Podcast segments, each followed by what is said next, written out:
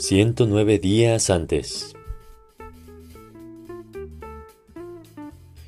Al día siguiente, la cena en la cafetería era carne mechada, uno de los pocos platillos que no llegaban refritos y, quizá por esa razón, la carne mechada era el mayor fracaso de Maureen. Una mezcolanza fibrosa y empapada en jugo de carne que no tenía cara de nada ni sabía mucho a carne aun cuando nunca me había subido en él. Parece que Alaska tenía un coche y se ofreció a llevarnos al coronel y a mí a McDonald's. Pero el coronel no tenía dinero y yo tampoco tenía mucho, por eso de mantenerle su extravagante hábito de fumar. Así que, en vez de eso, el coronel y yo recalentamos dos bufritos que tenían dos días. A diferencia de, por ejemplo, las papas fritas, un bufrito calentado en el microondas no pierde nada de su sabor ni de su crujido que satisface. Después de cenar, el coronel insistió en asistir al primer juego de básquetbol de la temporada. ¿Básquetbol en otoño? Le pregunté al coronel. Yo no sé mucho de deportes, pero ¿qué en otoño no se juega fútbol americano? Las escuelas de nuestra liga son demasiado pequeñas para tener equipos de fútbol americano así que jugamos básquetbol en otoño. Aunque, hombre, el equipo de fútbol americano de Culver Creek sería una belleza. Tu flacucho trasero probablemente sería el delantero. De cualquier manera, los juegos de básquetbol son fantásticos. Yo detestaba los deportes. Detestaba los deportes y detestaba a las personas que los jugaban y detestaba a las personas que los veían y detestaba a las personas que no detestaban a las personas que los veían o los jugaban. En tercer año, el último cuando uno puede jugar en el tipo de béisbol denominado T-Ball, mamá quería que yo hiciera amigos, así que me obligó a unirme a los Piratas de Orlando. Por supuesto que hice amigos, un montón de niños de kinder, lo que no hizo mucho por subir mis bonos sociales con mis compañeros, sobre todo debido a que era altísimo comparado con el resto de los jugadores. Casi entro al equipo de estrellas de T-Bowl ese año. El niño que me ganó ese lugar, Clay Wurzel, tenía solo un brazo. Yo era un niño de tercer año extrañamente alto, con dos brazos, y me ganó un niño de kinder, Clay Wurzel, y tampoco era cosa de decir, ay pobre niño que solo tiene un brazo. No, Clay Wurzel podía pegarle a la pelota de un jalón mientras yo a veces hacía un strike aún con la pelota colocada sobre el tee. Una de las cosas que más me atraían de Culver Creek era que, como papá me aseguró, uno no tenía que llevar educación física. Solo una vez hago a un lado mi odio apasionado por los guerreros semaneros y su fastidio del country club, me dijo el coronel, cuando encienden el aire acondicionado en el gimnasio para un pequeño juego de básquetbol de Culver Creek a la antigüita no te puedes perder el primer juego del año. Conforme caminábamos hacia el hangar de aeroplanos que parecía el gimnasio, el cual había visto pero al cual nunca se me ocurrió siquiera acercarme, el coronel me explicó lo más importante acerca de nuestro equipo de básquetbol. No era muy bueno. La estrella del equipo, explicó, era un alumno del último año, Hank Walston, que jugaba la posición de alero a pesar de medir 1.70. La razón principal de la fama de Hank en los terrenos de la escuela era que siempre tenía hierba, y durante cuatro años había iniciado todos los juegos sin estar sobrio una sola vez. Le gusta tanto la hierba como a Alaska le gusta el sexo, comparó el coronel. Es un hombre que una vez construyó una pipa de agua para fumar utilizando única y exclusivamente el cañón de un rifle de aire, una pera madura y una fotografía brillante de 20 por 25 centímetros de Anna Kurnikova. No es el más brillante de todos, pero hay que admirar su dedicación enfocada al consumo de drogas. Después de Hank, me siguió explicando el coronel, las cosas se iban para abajo hasta Wilson Carbot, el centro, de casi 1.80 de alto. ¿Somos tan malos? dijo el coronel que ni siquiera tenemos mascota. Nos llaman los nadas de Culver Creek. ¿Así que solo dan lástima? Pregunté. No entendía bien de qué servía ver cómo un equipo tan malo se llevaba una golpiza, pero el aire acondicionado fue suficiente razón para mí. Se dan lástima, contestó el coronel, pero siempre le partimos la madre a los de la escuela para sordos y ciegos. En apariencia, el básquetbol no es una gran prioridad de la escuela de Alabama para sordos y ciegos, así que solemos terminar la temporada con una sola victoria. Cuando llegamos, el gimnasio estaba atestado de casi todos los alumnos de Culver Creek. Observé, por ejemplo, que las tres darquetas del Creek se delineaban los ojos ya sentadas en la fila más alta de las gradas del gimnasio. Nunca había asistido en casa a un juego escolar de básquetbol, pero dudaba que las multitudes incluyeran a tantos grupos. Aún así, me sorprendió que el mismísimo Kevin Richman se sentara en la grada que quedaba directo frente a la mía, mientras el equipo de porristas de la escuela contrincante cuyos desafortunados colores escolares eran café lodoso y amarillo pipí deshidratada, intentaba encender los ánimos de la pequeña sección de visitantes perdida entre la multitud. Kevin se dio la vuelta y miró fijamente al coronel. Como la mayoría de los demás guerreros varones, Kevin se vestía muy fresa, como un abogado que disfruta el golf a la espera de que la vida lo voltee a ver.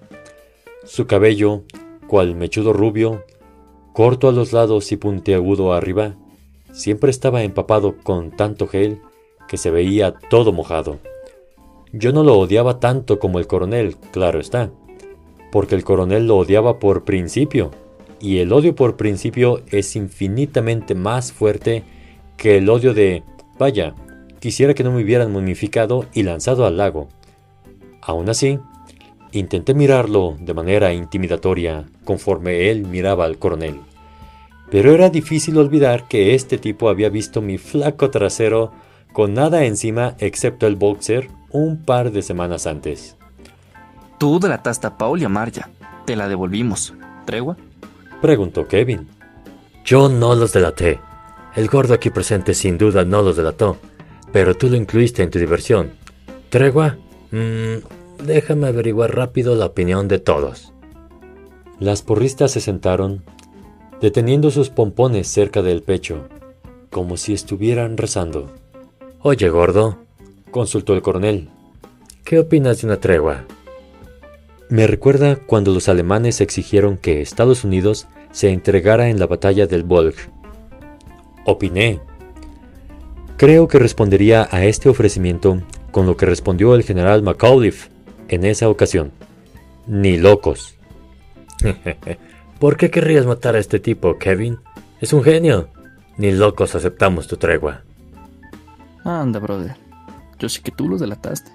Y nosotros teníamos que defender a nuestro amigo. Ahora ya terminó. Terminemos. Parecía muy sincero. Quizá debido a la reputación del coronel para las travesuras.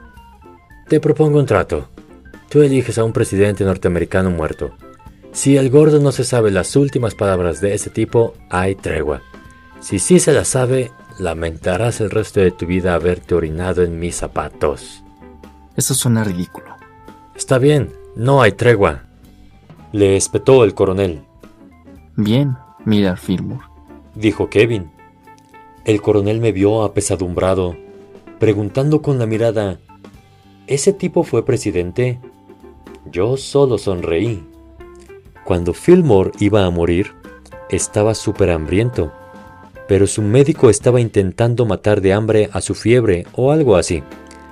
Fillmore insistía en que tenía hambre, así que por fin el doctor le dio una cucharadita de sopa. Sarcástico, Fillmore dijo, El alimento es apetitoso. Y luego murió. No hay tregua. Kevin miró hacia arriba se alejó y se me ocurrió que podría haberle inventado cualesquiera últimas palabras a Miller Fillmore y Kevin me habría creído de todas maneras. Si hubiera utilizado ese mismo tono de voz, ahora que sentía cómo se me pegaba la confianza del coronel. Es el primer momento en que has sido un ojete. Rió el coronel. Es cierto que te di un blanco fácil, pero de todas maneras, bien hecho. Para desgracia de los nadas de Culver Creek, no estábamos jugando contra la escuela de sordos y ciegos, sino contra alguna escuela cristiana del centro de Birmingham. Un equipo integrado con gigantescos y enormes gorilas de barbas gruesas y fuerte aversión a poner la otra mejilla. Al final del primer tiempo, 20 a 4, entonces empezó la diversión. El coronel llevaba la batuta de toda la animación. ¡Pan de maíz! Gritó. ¡Pollo! Respondió la multitud. ¡Arroz! ¡Chícharos! Y luego todos juntos. Nosotros tenemos mejores pruebas y escolar. ¡Hep, hep, hep! ¡Hurra! Gritó el coronel. Ustedes trabajarán para nosotros algún día. Las porristas del equipo opuesto intentaban responder con El techo, el techo, el techo se está incendiando, el infierno está en tu futuro si te la pasas deseando. Pero siempre lo hacíamos un poco mejor que ellos. Compras, vendes, cambias, trocas. Ustedes serán más grandes, en cambio nosotros somos más rocas. Cuando los visitantes lanzan un pase libre en la mayoría de las canchas de Estados Unidos, los aficionados hacen mucho ruido, gritan y golpean con los pies. No funciona porque los jugadores aprenden a no oír el ruido. En Culver Creek teníamos una estrategia mucho mejor. Al principio, todos gritaban como en un juego normal, pero luego todos decían ¡Shh! Y se hacía un silencio absoluto. Justo cuando el odiado oponente dejaba de driblar con la pelota y se preparaba para su tiro, el coronel se ponía de pie y gritaba algo así como ¡Por el amor de Dios! ¡Rasúrate por favor el pelo de atrás! o ¡Me muero! ¡Alguien que me salve! ¿Podrías bendecirme después de tirar? Al final del tercer tiempo, el entrenador de la escuela cristiana llamó a un intermedio y se quejó del coronel con el referee, señalándolo furioso. Íbamos 56 a 13. Ante esta queja, el coronel se puso de pie y reaccionó. ¿Qué? ¿Tienes problemas conmigo? El entrenador gritó. Estás molestando a mis jugadores. De eso se trata, Sherlock. Contestó el coronel. El referee se acercó y lo expulsó del gimnasio. Yo lo seguí. Me han expulsado de 37 juegos seguidos. Me comentó. ¡Maldición! Sí, una o dos veces he debido enloquecer de veras. Una vez corrí dentro de la cancha cuando quedaban 11 segundos del juego y le robé el balón al otro equipo. No fue bonito, pero tú sabes, tengo una fama que mantener. El coronel se echó a correr, jubiloso de que le hubieran expulsado del juego, y yo troté tras él siguiendo su estela. Yo quería ser una de esas personas que tienen fama, fama que mantener, y que queman el suelo con su intensidad. Pero por ahora al menos conocía a esas personas y ellas me necesitaban, como los cometas necesitan colas.